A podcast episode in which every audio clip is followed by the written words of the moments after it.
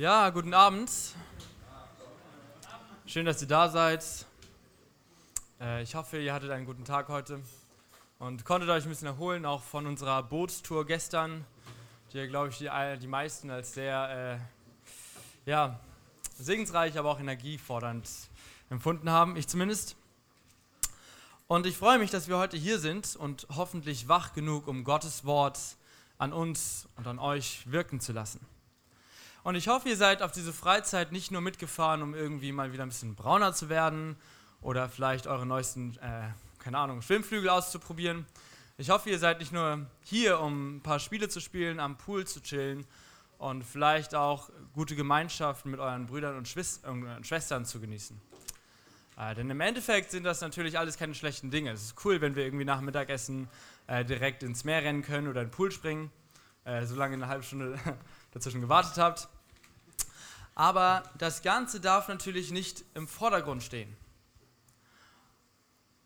Und so ist eine Freizeit häufig das Highlight in unserer Jugend, in dem Jahr, für manche auch das Highlight in ihrem Glaubensleben. Und man könnte so eine, gerade so eine Sommerfreizeit oftmals mit ähm, einer Bootstour vergleichen. Nicht so einer Bootstour, wie wir sie gestern gemacht haben, sondern ein Boot, das so große Segel hat, ne? könnt ihr euch vorstellen. Und dieses Boot fährt so über das seichte Wasser, kaum Wellen, die Sonne scheint, es ist so ein guter Wind, dass man schnell vorankommt und das Boot schießt so dahin. Man hat echt kein Problem, keine Wellen, keine Stürme. Aber wenn die Freizeit dann irgendwann einmal zu Ende ist und man wieder nach Hause kommt, dann kann es eben sein, dass doch Wellen aufkommen und dass doch vielleicht sogar ein oder andere Sturm sich äh, auftut. Und dann ist die Frage, ob unser Boot genug Ladung hat, damit es das Gleichgewicht halten kann. Denn so Wellen und Stürme können leicht so ein Boot hin und her schaukeln lassen, eventuell sogar aus dem Gleichgewicht bringen und es untergehen lassen. Und deshalb lasst uns diese Tage nutzen, bevor wir wieder nach Hause kommen und unserem Alltag ausgesetzt sind, äh, und unser Boot, das wir haben, dieses Segelboot, mit genug Ballast aus, ausrüsten, damit es für die Stürme vorbereitet sind, die kommen werden. Jetzt sind wir gerade noch bis, weiß nicht, Donnerstag oder Freitag hier in so einem geschützten Hafen. Wir haben keine großen Anfeindungen, wir sind nicht in der Schule, in der Uni oder auf der Arbeit. Äh, vielleicht ist auch unsere Familie gerade nicht da, sondern wir sind hier in einem geschützten Rahmen, wo es keine oder kaum Wellen gibt und keine Stürme. Aber wenn, die, wenn, wenn wir von der Sommerfreizeit nach Hause kommen und in dieses Freizeittief fallen, und ehrlich gesagt, ich frage mich manchmal, woher dieses Wort Freizeittief kommt und seit wann das so populär ist. Eigentlich könnte man das fast zum Unwort des Jahres erklären. Aber wenn das dann so ist, ne? wenn wir nach Hause kommen und wir sind eben nicht mehr in diesem entspannten Rahmen, nicht mehr in dem seichten Gewässer und die Leute merken, okay, es ist alles nicht mehr so leicht, wie es auf der Freizeit war, dann hat man häufig den Eindruck, das Freizeittief, wenn man es jetzt so nennen will, gleicht einem geistlichen Naturgesetz. So als könnte man eigentlich gar nichts dagegen tun. Und ähm, naja, man, man kommt halt so nach Hause und dann sind die Sachen eben nicht mehr so leicht wie hier. Und es ist automatisch, dass man sich dann auch nicht mehr so geistlich fühlt und die Beziehung zu Gott wieder ein bisschen abflaut. Aber es ist kein geistliches Naturgesetz. Der Grund, weshalb man in so ein Tief fällt, ist, weil man auf der Freizeit sein Boot nicht mit genug geistlichem Ballast ausgestattet hat. Unser Boot ist nicht ausgerüstet und wir haben nicht genug Ballast im Sinne von Wahrheit aufgetankt, aufgeladen, mit der wir den Lügen des Teufels begegnen können. Und deshalb äh, dürfen wir wissen, dass je mehr wir uns mit den Wahrheiten des Evangeliums beschäftigen, und uns auch hier mit anderen Leuten über diese Wahrheiten und über das Evangelium äh, unterhalten, desto ma machtloser der Teufel wird, wenn er versucht, uns mit seinen Lügen zu Fall zu bringen. Und das ist es, was wir heute Abend tun wollen. Und so lautet, lautet der Titel der Predigt für diejenigen, die mitschreiben, Hoffnung, da Jesus die Wahrheit ist. Hoffnung, da Jesus die Wahrheit ist. Und mit der Wahrheit ist das ja so eine Sache. Ne? Wenn, jemand anderes ein, wenn jemand ein anderes Grundverständnis hat als du, dann kannst du dieser Person deine Meinung so ausführlich erklären, wie du willst. Mit allen Argumenten und Gründen und Hintergründen und allem, was du dir dazu gedacht hast. Aber aufgrund von anderen Erfahrungen und anderen Wahrnehmungen, die diese Person haben mag, kann es sein, dass ihr bei den gleichen Argumenten zu unterschiedlichen Schlussfolgerungen kommen werdet. Ihr seid schlichtweg anderer Meinung. Und wir sehen das in vielen Bereichen des Lebens. Wir sehen das zum Beispiel in der Politik, wo die Politiker sich irgendwie im Bundestag über irgendwelche Sachen streiten, obwohl sie ja eigentlich alle die gleichen Statistiken zur Verfügung haben. Trotzdem haben sie unterschiedliche Meinungen und wollen dann ihre Meinung durchbringen, ne? kennt ihr. Oder in der Wirtschaft, wo irgendwie verschiedene äh, Strategien entworfen werden und Leute verschiedene Ansichten haben, was jetzt besonders ratsam ist und was man lieber nicht machen sollte. Man hat einfach verschiedene Herangehensweisen, weil man ein unterschiedliches Grundverständnis entwickelt hat aufgrund von unterschiedlichen Erfahrungen. Und auch in Fragen der Ethik, wie zum Beispiel Abtreibung, Sterbehilfe oder Homosexualität, äh, worüber sich Menschen immer wieder streiten. Und weil es so unterschiedliche Meinungen gibt und man echt, glaube ich, bei jedem Menschen irgendwie eine individuelle äh, Meinung finden kann, ein individuelles Grundverständnis, ähm, kommen einige Menschen zu dem Schluss, dass es gar keine objektive, allgemein gültige und absolute Wahrheit geben kann. Und das ist die Frage, mit der wir uns heute Abend hier beschäftigen wollen. Gibt es eine vollkommene Wahrheit, der wir ohne Einschränkung glauben können?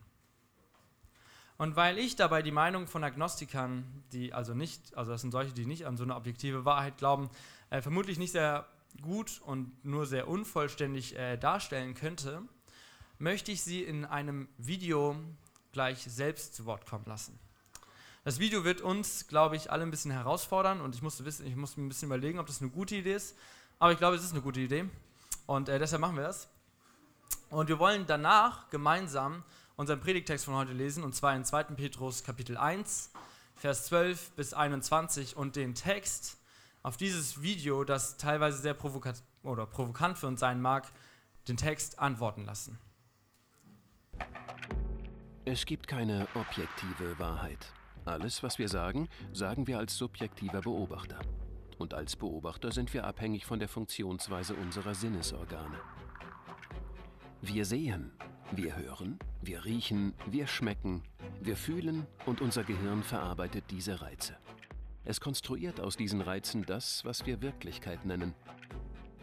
Lebewesen, die besser sehen, hören oder riechen können als der Mensch, konstruieren daher ihre andere Wirklichkeit. Die Philosophie des Konstruktivismus ist zwar der Auffassung, dass eine Außenwelt, eine Wirklichkeit existiert, aber sie bestreitet, dass diese äußere Welt so, wie sie ist, erkannt werden kann. So wie es keine absolute Wahrheit gibt, gibt es auch keine Objektivität. Wahr ist, was wahrgenommen wird. Die Wirklichkeit wird nicht gefunden, sondern erfunden. Wenn das Subjekt, der Einzelne, die Wirklichkeit aber nicht erfassen kann, kann er es dann vielleicht im Austausch mit anderen Subjekten?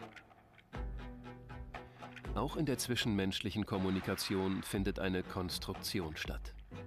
Sie ist geprägt von sozialen Erfahrungen wie Erziehung, soziales Umfeld, persönlicher Entwicklung und Kultur. Der Philosoph Paul Watzlawick beschreibt das mit einer einleuchtenden Geschichte. Ein Mann begibt sich mit seinem kleinen Sohn auf eine Reise.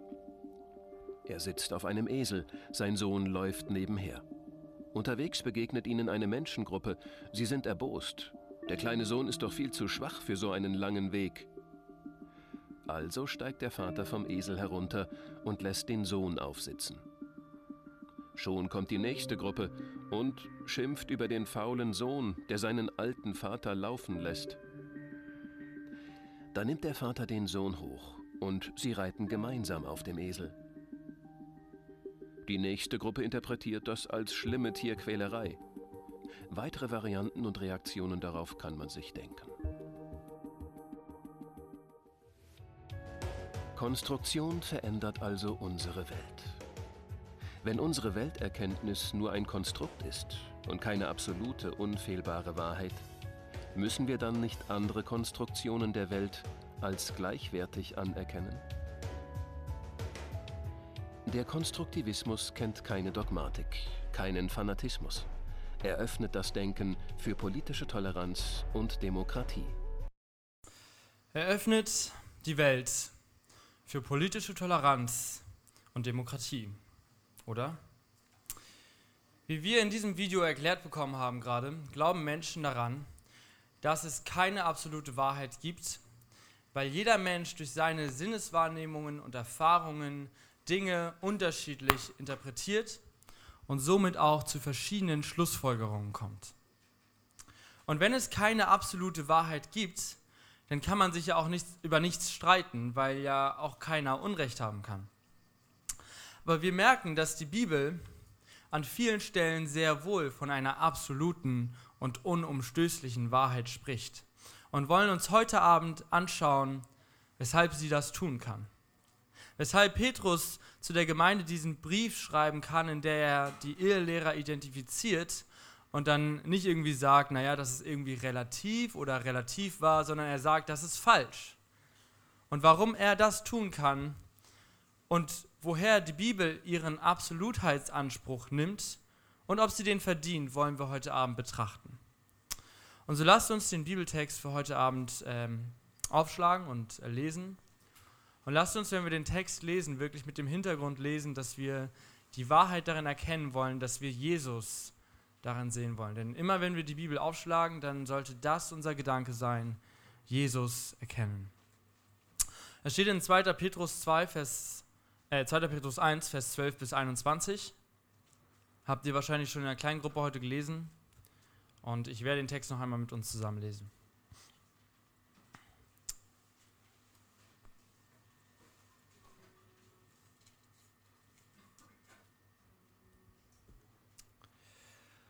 Darum will ich es nicht versäumen, euch stets an diese Dinge zu erinnern, obwohl ihr sie kennt und in der bei euch vorhandenen Wahrheit fest gegründet seid. Ich halte es aber für richtig, solange ich in diesem Leibeszelt bin, euch auf, aufzuwecken, indem ich euch erinnere. Da ich weiß, dass ich mein Zelt bald ablegen werde, so wie es mir auch unser Herr Jesus Christus eröffnet hat. Ich will aber dafür Sorge tragen, dass ihr euch auch nach meinem Abschied jederzeit diese Dinge in Erinnerung rufen könnt. Denn wir sind nicht klug ersonnenen Legenden gefolgt, als wir euch die Macht und Wiederkunft unseres Herrn Jesus Christus wissen ließen, sondern wir sind Augenzeugen seiner herrlichen Majestät gewesen. Denn er empfing von Gott, dem Vater, Ehre und Herrlichkeit, als eine Stimme von der hocherhabenen Herrlichkeit an ihn erging. Dies ist mein geliebter Sohn an dem ich wohlgefallen habe. Und diese Stimme hörten wir vom Himmel her ergehen, als wir mit ihm auf dem heiligen Berg waren. Und so halten wir nun fest an dem völlig gewissen prophetischen Wort, und ihr tut gut daran, darauf zu achten, als auf ein Licht, das an einem dunklen Ort scheint, bis der Tag anbricht und der Morgenstern aufgeht in euren Herzen. Dabei sollt ihr vor allem das erkennen, dass keine Weissagung der Schrift von eigenmächtiger Deutung ist. Denn niemals wurde eine Weissagung durch menschlichen Willen hervorgebracht, sondern vom Heiligen Geist getrieben, haben die Menschen Gottes geredet. Lass mich beten. Jesus Herr, ich danke dir für dein Wort. Danke, dass dein Wort lebendig ist und dass es, obwohl es so alt ist, heute noch relevant ist. Herr, du siehst, dass wir in dieser Welt mancherlei Anfechtungen ausgesetzt sind und ja, dass es viele verschiedene Philosophien gibt, worum, was der Sinn in diesem Leben ist und wie wir unser Leben aufbauen sollten. Und ja, dass das auch manchmal dafür, dazu führt, dass wir mit unserem christlichen Glauben ähm, in die Ecke gedrängt werden, Herr. Aber wir dürfen wissen, dass dein Wort Kraft hat und dass dein Wort unsere Kraft ist. Und so möchte ich dich bitten, dass du uns heute Abend äh, durch dein Wort begegnest, dass du dich selbst offenbarst, Herr, dass du deinen Geist schickst, damit wir dich neu erkennen dürfen, Herr.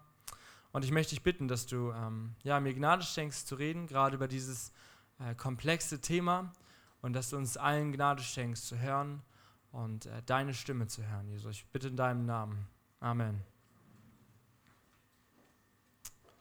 Ich habe die, hab die Predigt heute in äh, drei Punkte unterteilt. Und damit ihr euch die gut merken könnt, fangen die alle mit W an.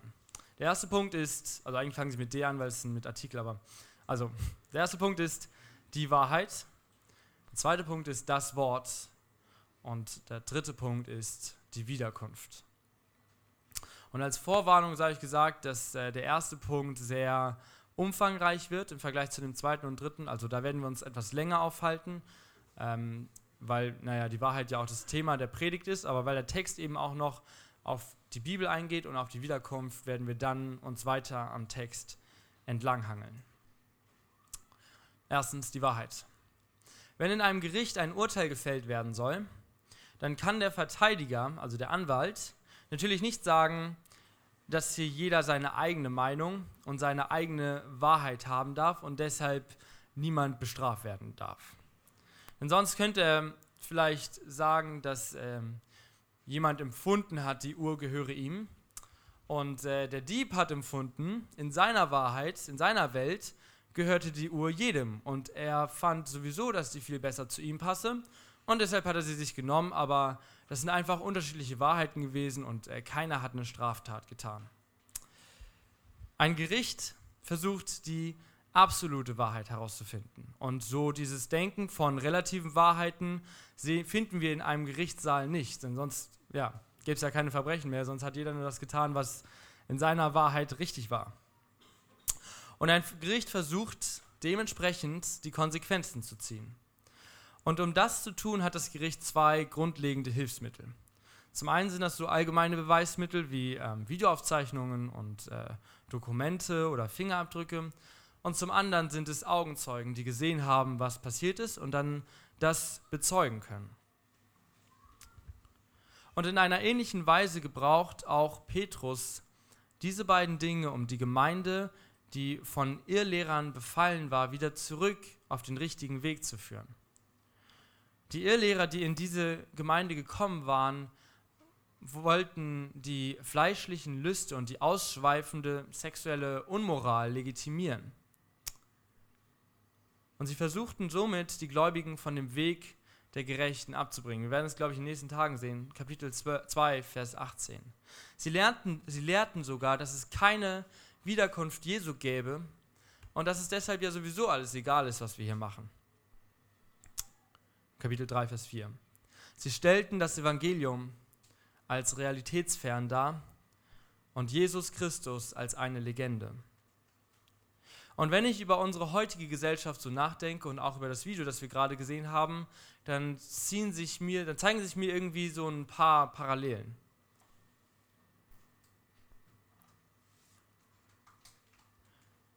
Es ist irgendwie erstaunlich zu sehen, dass die gleichen Gedanken auch heute noch kursieren und Menschen vom Weg des Gerechten abbringen wollen. Aber genau wie wir in einem Gericht sehen, genau das, dass es zwei Wege gibt, um Dinge, um die Wahrheit herauszufinden und zu beweisen, will auch Petrus auf zwei unterschiedlichen Wegen beweisen, dass das Evangelium von Jesus Christus der Wahrheit entspricht. Und wenn du heute Abend hier sitzt und ja, dir denkst, ähm, dass du ebenfalls manchmal Zweifel, Zweifel hast, ob das, was wir hier so erzählen, äh, in den Sessions oder in den Kleingruppenarbeiten oder sonst so alles wirklich der Wahrheit entspricht, dann möchte ich dich ähm, ja, einladen und ermutigen, gerade in diesem ersten Punkt besonders aufmerksam zu sein. Denn Petrus hebt zum einen hervor, dass es unglaublich viele Prophetien gibt, die im Alten Testament geschrieben wurden und die sich dann Jahrhunderte, teilweise sogar Jahrtausende oder tausend Jahre später ähm, nachdem sie gegeben und ausges ausgesprochen wurden, erfüllt haben. Und wir sprechen hier nicht irgendwie von fünf Prophetien oder von zehn Prophetien, sondern wir sprechen hier von hunderten Prophetien, die eins zu eins so in Erfüllung gegangen sind, wie sie prophezeit wurden. Und viele von diesen Prophezeiungen beziehen sich direkt auf Christus. Und deshalb sagt Petrus in Vers 19 von unserem Text, und so halten wir nun fest, an dem völlig gewissen prophetischen Wort. Und dann erklärt er, dass dieses Wort so zuverlässig ist, weil, wieder im Text, keine Weissagung der Schrift von eigenmächtiger Deutung ist. Denn niemals wurde eine Weissagung durch menschlichen Willen hervorgebracht, sondern vom Heiligen Geist getrieben, haben die heiligen Menschen Gottes geredet. Die Prophetien im Alten Testament, die im Alten Testament gegeben wurden, sind eingetroffen, weil sie nicht, weil nicht Menschen, die sich selbst ausgedacht hatten, sondern weil der Heilige Geist sie selbst den Menschen offenbart hatte. Und ich möchte eine Reihe von Prophezeiungen über Christus nennen, ähm, die im Alten Testament gegeben wurden und die im Neuen Testament äh, prophezeit wurden, weil Petrus sagt, das alleine sollte Grund dafür sein, dass wir nichts mehr anzweifeln, was in der Bibel steht. Und tatsächlich, wenn wir uns damit befassen, dann werden wir sehen, es gibt unglaublich viele Prophetien. Und ich habe die Bibelstellen hier alle mit aufgeschrieben. Äh, ich werde sie nicht mit vorlesen, aber ihr könnt einfach danach nach der Predigt zu mir kommen und äh, wir ein Foto machen oder so, weil ich glaube, es würde zu lang dauern. Sondern ich sage nur, was prophezeit wurde und entweder ihr glaubt mir oder ihr kommt äh, nochmal danach zu mir. Übrigens, diese Stellen eignen sich auch mega für ein Bibelstudium. Also wenn ihr euch mal gefragt habt, was ihr in der Bibel lesen sollt, dann beschäftigt euch damit. Das ist unglaublich ermutigend für unseren Glauben und eine unglaublich ähm, bereichernde Zuversicht. Zu diesen Prophezeiungen über Christus gehört zum Beispiel seine Abstammung. Also, dass er aus dem Samen Abrahams kam äh, oder kommen würde, dass er aus dem Stamme Judas sein würde und aus dem Haus Davids. Also, der Same Abraham, das waren ja generell alle Israeliten. Der Stamm Juda, das war dann nur noch ein besonderer Stamm. Und das Haus Davids war auch nur noch eine, eine Unterkategorie sozusagen innerhalb des Stammes Juda. Aber auch, dass er von einer Jungfrau geboren werden würde und dies in, Eble, in Bethlehem geschehen würde. Und dabei wird sogar genau festgelegt, dass es sich dabei nicht um das Bethlehem im Nord in Israel handelt, sondern dass es sich um Bethlehem Ephrata in Judäa handeln würde. Katze. Äh, Jesaja prophezeit außerdem noch, äh, dass es einen Vorboten geben wird, das ist Johannes der Täufer, dass Jesus vom Heiligen Geist gesalbt sein würde und dass sein Wirken in Galiläa beginnen würde. Es ist vorausgesagt, dass ein geheimer Freund ihn verraten wird zu einem Preis von 30 Silberlingen. Sogar die Umstände seiner Kreuzigung wurden prophezeit. Es heißt, dass seine Hände und Füße durchbohrt werden würden und er zusammen mit Verbrechern sterben sollte. Seine Peiniger sollten über seine Kleider das Los werfen und ihm Essig und Galle zu trinken geben. Kein einziger Knochen sollte ihm gebrochen werden, und sogar Jesu letzte Worte wurden genauestens prophezeit mit Mein Gott, mein Gott, warum hast du mich verlassen? Seine Bestattung im Grab eines Reichen war vorausgesagt, und er sollte auferstehen und in den Himmel auffahren. Vielleicht fallen euch noch mehr Prophezeiungen ein, zum Beispiel, keine Ahnung, 1. Mose Kapitel 3 oder so. Dann liegt das daran, dass das jetzt nur eine kleine Auswahl war. Und viele dieser Prophezeiungen wurden Ewigkeiten, ne? also hunderte, teilweise sogar tausend Jahre vorher prophezeit und haben sich alle innerhalb dieser 33 Jahre erfüllt, die Jesus auf der Erde war. Also egal wie viel Mühe man sich geben mag, die Bibel in Frage zu stellen und als Märchenbuch zu verkaufen, jeder, der in der Schule mal Stochastik hatte, wird feststellen, dass äh, sich Wahrscheinlichkeiten multiplizieren und dass es deshalb unglaublich unwahrscheinlich ist, dass sich all diese Prophezeiungen zufällig erfüllt haben können. Und genau das sagt Petrus dieser Gemeinde auch in diesen Versen. Und wenn ihr mal eine Vorstellung haben wollt, wie unwahrscheinlich das ist, es gibt so ein Video auf YouTube, das wollte ich auch zeigen, aber ich zwei Videos, das wäre ein bisschen too much vielleicht. Und das heißt äh, Ameise zum Quadrat oder so.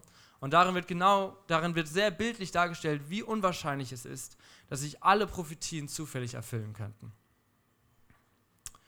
Und eigentlich sollte das ja auch schon reichen. Ne? So viele Prophetien, die so genau in Erfüllung gegangen sind, das ist doch glaubwürdig genug. Aber Petrus möchte allen Zweiflern in der Gemeinde begegnen und erinnert sie nun daran, dass sie nicht nur die Prophezeiungen haben, die in erfüllt gegangen sind, sondern dass sie auch Augenzeugen haben. Und das ist das zweite Hilfsmittel, was ein Gericht benutzen kann. Augenzeugen haben, die gesehen haben, wie Jesus auf dem Berg verklärt worden ist. In Markus 9, Vers 2 bis 7 lesen wir, und nach sechs Tagen nimmt Jesus den Petrus und den Jakobus und den Johannes zu sich und führt sie allein beiseite auf einen hohen Berg. Und er wurde von ihnen verklärt und seine Kleider wurden glänzend, sehr weiß wie Schnee. wie kein Bleicher auf Erden sie weiß machen kann. Und es erschien ihnen Elia mit Mose, die redeten mit Jesus. Und Petrus begann und sprach zu Jesus, Rabbi, es ist gut, dass wir hier sind. So lasst uns, so lasst uns drei Hütten bauen, dir eine, Mose eine und Elia eine. Er wusste nämlich nicht, was er sagen sollte, denn sie waren voller Furcht. Da kam eine Wolke, die überschattete sie, und aus der Wolke kam eine Stimme, die sprach, Dies ist mein geliebter Sohn, auf ihn sollt ihr hören. Nicht nur der Heilige Geist legt durch die Propheten Zeugnis darüber ab, dass Jesus der Erlöser war. Der Vater selbst bestätigt dies, indem er sagt, dies ist mein geliebter Sohn, auf ihn sollt ihr hören. Wie kommen wir da heute noch dazu, das anzuzweifeln? Jedes Gericht wäre bereits überladen gewesen von 500, über 520 Augenzeugenberichten und den ganzen Prophetien, die in Erfüllung gegangen sind. Und wir zweifeln immer noch die Wahrhaftigkeit der Bibel an. Und warum? Weil wir eben doch viel zu oft noch auf unsere Erfahrungen und unsere Sinneswahrnehmungen bauen und die tatsächlich subjektiv sind. Und deshalb stimmen wir mit den Agnostikern aus dem Video teilweise sogar überein. Denn wenn wir anfangen, auf unsere, uns auf unsere Wahrnehmungen zu verlassen, dann können wir uns schnell verwirren und lassen uns möglicherweise zu allen möglichen Schlussfolgerungen über die Bibel, über unseren Glauben und über uns selbst ähm, überzeugen. Und der Teufel verwirrt gerne. Er will, dass wir das glauben, was wir für richtig halten, unabhängig davon, was Gott sagt. Der Teufel will, dass wir das glauben, was wir für richtig halten, unabhängig davon, was, der, was Gott sagt. Er will nicht, dass wir unser Leben nach der Bibel ausrichten und ihr Autorität über unser Leben gewähren, sondern er will in uns den Wunsch wecken, selbst eine Autorität über die Bibel zu haben. Aber wenn wir uns auf Menschenweisheiten verlassen, dann ist das, wie in diesem Video gesagt, tatsächlich subjektiv und kann uns ziemlich schnell falsche Tatsachen glauben lassen. Aber heißt das jetzt, äh, dass die Agnostiker recht haben in ihrem Video? Nein. Denn was in diesem Video außer Acht gelassen wird, ist, dass es jemanden gibt, dessen Sinneswahrnehmung und Weltanschauung eben nicht subjektiv und eingeschränkt sind. Gott hat diese Welt geschaffen, er kennt alles er weiß alles. Und auf das, was er sagt, können wir uns uneingeschränkt verlassen. Und wir brauchen halt auch jemanden, der uns sagt, wer wir eigentlich sind. Denn wir Menschen können ja häufig nicht mal unterscheiden, ob der Post, den wir gerade auf Facebook lesen, jetzt Realität ist oder wieder nur ein Fake oder wieder nur Fake News. Wenn Jesus also über sich selbst sagt, ich bin der Weg, die Wahrheit und das Leben. Niemand kommt zum Vater als nur durch mich. Johannes 14, Vers 6. Dann sollten wir darauf noch mehr vertrauen als auf unsere eigenen Erfahrungen und unsere Logik. Denn Menschenkenntnis ist fehlbar. Ja, danke. Denn Menschenkenntnis, aber passt trotzdem auf, auch wenn das hier ablenkend ist. Denn Menschenkenntnis ist fehlbar aber in Gott haben wir eine unfehlbare Quelle der Erkenntnis. Und darauf, was er in seinem Wort sagt, darauf können wir uns voll und ganz verlassen. Und wenn du merkst, dass du noch Probleme damit hast, zu glauben, dass Jesus tatsächlich der Weg, die Wahrheit und das Leben ist, dann liest du auch tatsächlich mal die Stellen mit den Prophezeiungen, die ich eben vorgelesen habe. Und frag andere Menschen, woher sie ihre Zuversicht im Glauben nehmen. Und suche Gott. Und vertraue darauf, dass er sich finden lassen wird.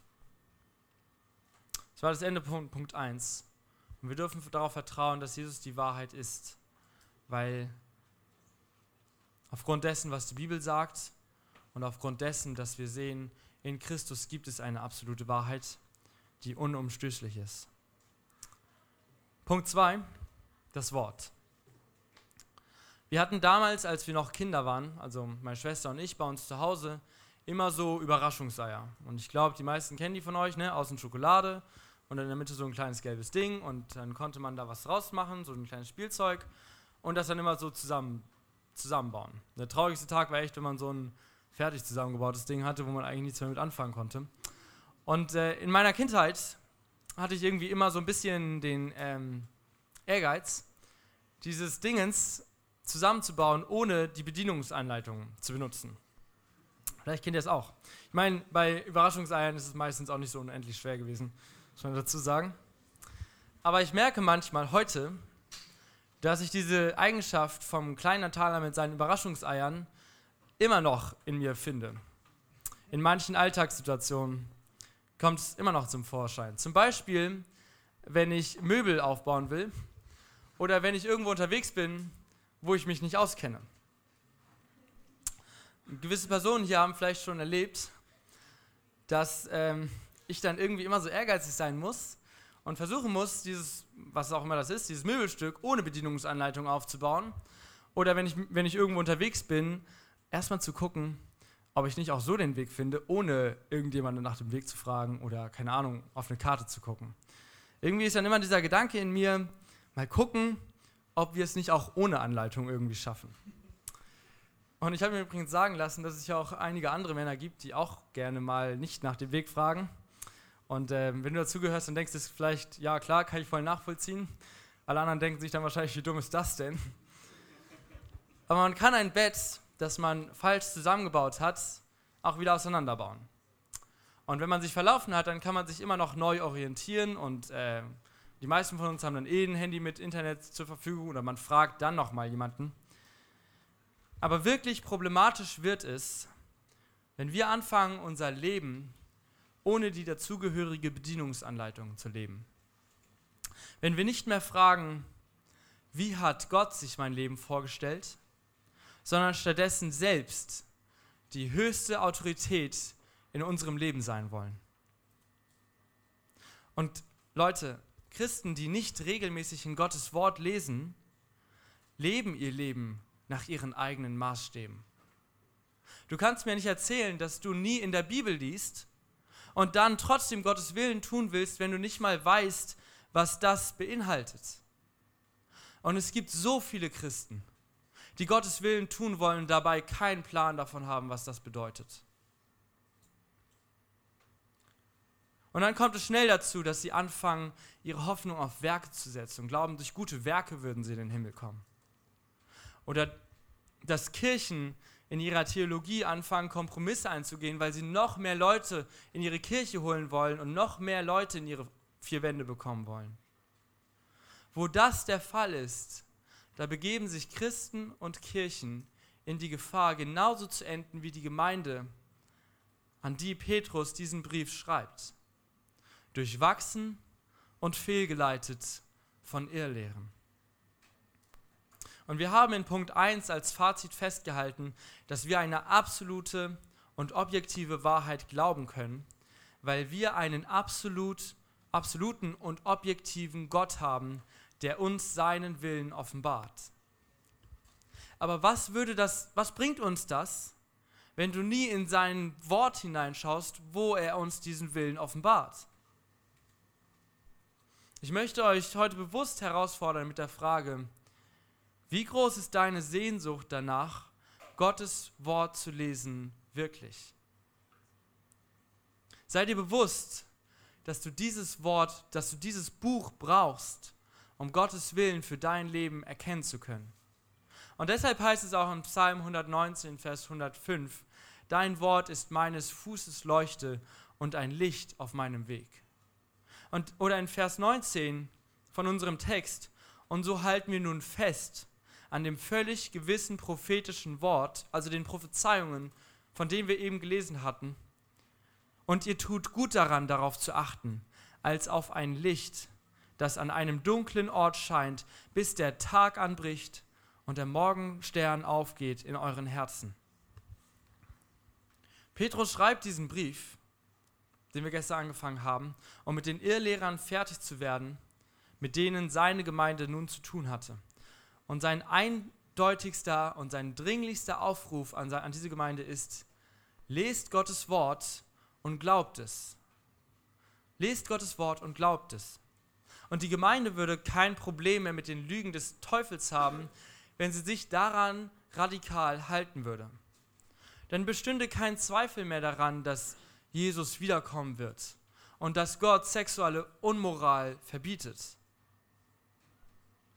Und wenn wir heute hier in Kroatien sind, auf der Sommerfreizeit 2019, und lernen, diesen Vers wirklich in unserem Leben umzusetzen, dann werden die Lügen, die Lügen des Teufels einfach an uns abperlen.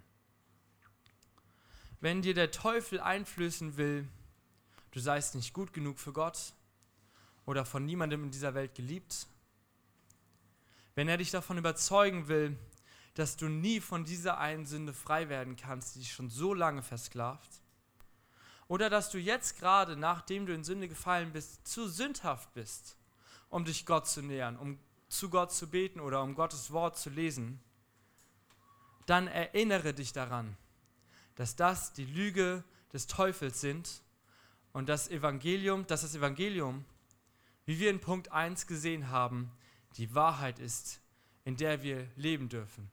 Das ist mega wichtig, Freunde.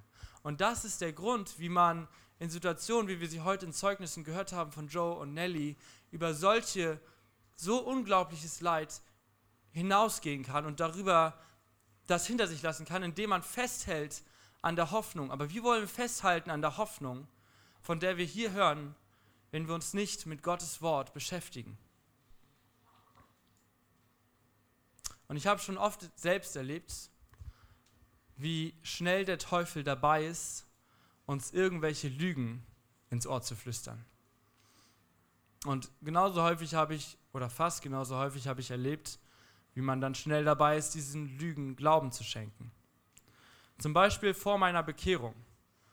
Als ich war auch schon in dieser Jugend, vielleicht noch ein bisschen jünger als jetzt, oder so wie die Jüngsten hier ungefähr. Und ich habe gedacht, ich muss mein Leben erst noch ein bisschen mehr in Ordnung bringen, bevor ich es Jesus geben kann, bevor ich mich bekehren kann. Ich muss erst noch anfangen, gute Dinge zu tun und muss aufhören, ein paar andere Dinge zu tun, sodass Jesus mein Leben annehmen würde. Aber die Bibel sagt in Lukas 5, Vers 32, ich bin nicht gekommen, um Gerechte zu berufen, sondern Sünder zur Buße. Und vielleicht sitzen hier heute Abend auch Leute, die denken, oh mein Leben, was soll Gott damit anfangen? Da ist noch so viel Dreck, noch so viel Unordnung. Das will ich erst alles selber in Ordnung bringen und dann kann ich mich bekehren. Aber dann sage ich euch, dieser Vers ist genau das, was euch Mut zu sprechen darf. Eben, dass wir nicht unser Leben selbst in Ordnung bringen müssen, dass wir nicht mal selbst unser Leben in Ordnung bringen können, sondern dass wir denjenigen brauchen, der Ordnung schafft, Jesus Christus. Oder eine andere Lüge. Ich habe manchmal gedacht, dass ich gerade nachdem ich gesündigt hatte, und das betraf verschiedene Bereiche, verschiedene Sünden auch. Gerade in dem Moment, nachdem man festgestellt hat, du hast gerade gesündigt, mich viel zu schlecht fühlte, um Gott zu nähern. Und vielleicht kennt ihr das auch, dass ihr euch da nicht traut, zu Gott zu beten, weil ihr euch vielleicht dreckig fühlt oder untreu. Aber auch dann ruft Gottes Wort euch zu, lass dir an meiner Gnade genügen, denn meine Kraft wird in der Schwachheit vollkommen. 2. Korinther 12, Vers 9. Das ist auch ein Megavers. Schreibt ihn euch auch auf. Egal, ob ihr mitschreibt oder nicht. Und wenn ich dachte, ich werde es niemals schaffen, von dieser Sünde loszukommen, weil diese Sünde hat mich schon seit so vielen Jahren so fest im Griff und ich fühle mich vollkommen machtlos, dann steht in Johannes 8, Vers 31 bis 32, wenn ihr in meinem Wort bleibt, so seid ihr wahrhaftig meine Jünger und ihr werdet die Wahrheit erkennen und die Wahrheit wird euch frei machen.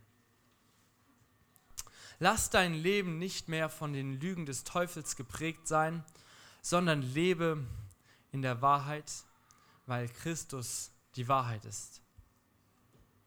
Und lebe darin, indem du sein Wort kennst und darin so zu Hause bist, dass keine Anfechtung oder Versuchung dich jemals daran zweifeln lassen könnte, dass dein Gott real ist und dass dein Gott dich unendlich liebt. Du bist Gottes geliebtes Kind, also fang an, sein Wort zu lesen. Und wenn du Gottes vergebene Gnade noch nicht in deinem Leben erlebt hast, weil du noch nicht zu einem seiner Nachfolger geworden bist, dann schlag die Bibel auch auf und fang an, Gott darin und im Gebet zu suchen. Nicht morgen, nicht übermorgen, nicht wenn du wieder in Hamburg oder Kaiserslautern sind, sondern heute Abend. Denn die Bibel ist Gottes Wort und sie ist wie ein Scheinwerfer, denn mit dem wir in der Nacht alles erhellen können. Und viel zu oft machen wir davon viel zu wenig Gebrauch und stolpern so durch unsere Dunkelheit. Es ist in etwa so, als hättest du eine Taschenlampe, das ist das Gebet, und eine Karte, und das ist die Bibel. Und du bist damit ausgerüstet, aber du ziehst es eigentlich vor, in jeden Graben zu fallen, der dir so vor die Füße kommt. Also jeder Lüge des Teufels zu glauben, die er dir erzählt.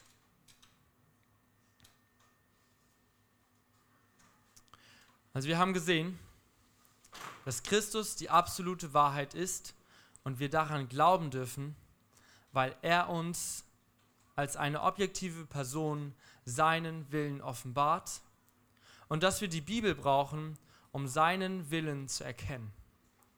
Und wir dürfen der Bibel voll und ganz als objektive Wahrheit vertrauen und stellen fest, dass sie absolut irrtumslos ist. Punkt 3, die Wiederkunft. Einige von euch wissen ja, dass ich im Sommer 2017 für einen Monat äh, einen Missionseinsatz gemacht habe, zwar mit meiner Bibelschule. Und wir waren in dieser Zeit auf den äh, Fidschi-Inseln und haben dort echt mega viele coole und richtig heftige Dinge erlebt. Und äh, ich würde sie gerne mit euch teilen, aber ich fürchte, die Zeit wäre jetzt ein bisschen zu kurz dafür. Aber es gibt ein Erlebnis, das ist leider nicht eines der spektakulären, aber das, was eine gute, gute Illustration hierfür ist, es gibt ein Erlebnis, das ich trotzdem mit euch teilen möchte. Also wir sind da so durch das Land gereist, ne, in die Gemeinden und in die Schulen und haben dort viel evangelisiert. Und an einem Tag musste unser Leiter äh, auf die andere Seite der Insel, zu der anderen Stadt, wo halt die andere Bibelschülergruppe war. Aber er wollte am nächsten Morgen wiederkommen und ähm, genau, und bis dahin dort irgendwas machen. Und äh, dieser Leiter war eigentlich gar nicht so direkt in unserer Bibelschule angestellt, sondern also er war so für diesen Monat für uns zuständig und war in dieser Zeit während des Missionseinsatzes bei uns angestellt. Und äh, sein Name ist übrigens Wayne. Das ist zwar, ähm, ich, also ihr kennt ihn nicht, ihr könnt auch nicht rausfinden, wer das war. Ich habe nicht auf Facebook oder so. Aber das ist für die Story äh, interessant, weil bei Wayne war echt, sein Name war Programm ein bisschen, ne? Man hatte echt das Gefühl, dass seine Uhr über die Jahre, die er immer nach Fiji geflogen war, sich so ein bisschen an die Fiji-Zeit angepasst hatte. Und so musste man immer so ein oder zwei Stunden extra einplanen. Und äh, naja, musste da ein bisschen flexibel sein und spontan, wenn man äh, mit Wayne unterwegs war. Aber das war nicht so schlimm, weil auf Fiji ist sowieso alles ziemlich spontan und äh, man muss sowieso immer ein oder zwei Stunden länger einplanen, wenn man irgendwo unterwegs ist. Und ähm, ja, von daher waren wir nicht überrascht und es war auch nicht so schlimm. Aber an diesem Tag warteten wir irgendwie ein bisschen länger.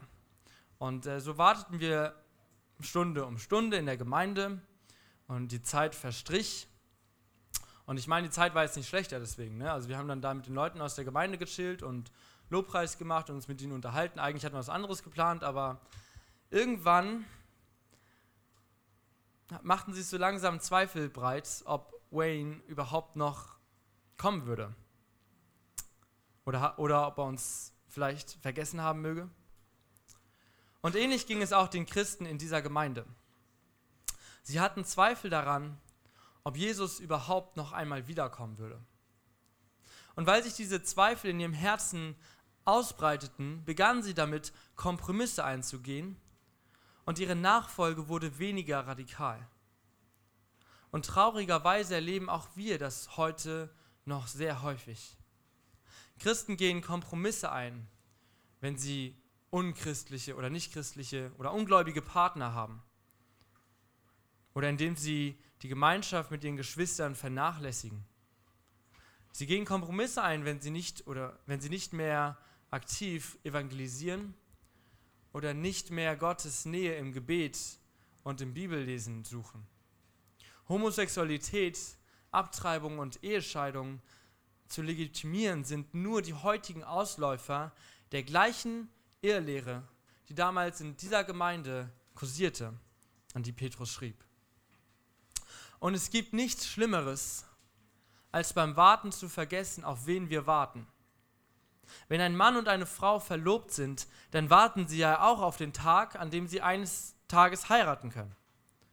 Und in dieser Zeit würde keiner der beiden vergessen, was sie eigentlich nochmal erwarten oder würde sogar auf die Idee kommen, fremd zu gehen, weil er sich denkt, naja, bis zur Hochzeit habe ich ja noch ein bisschen Zeit, bereit zu werden.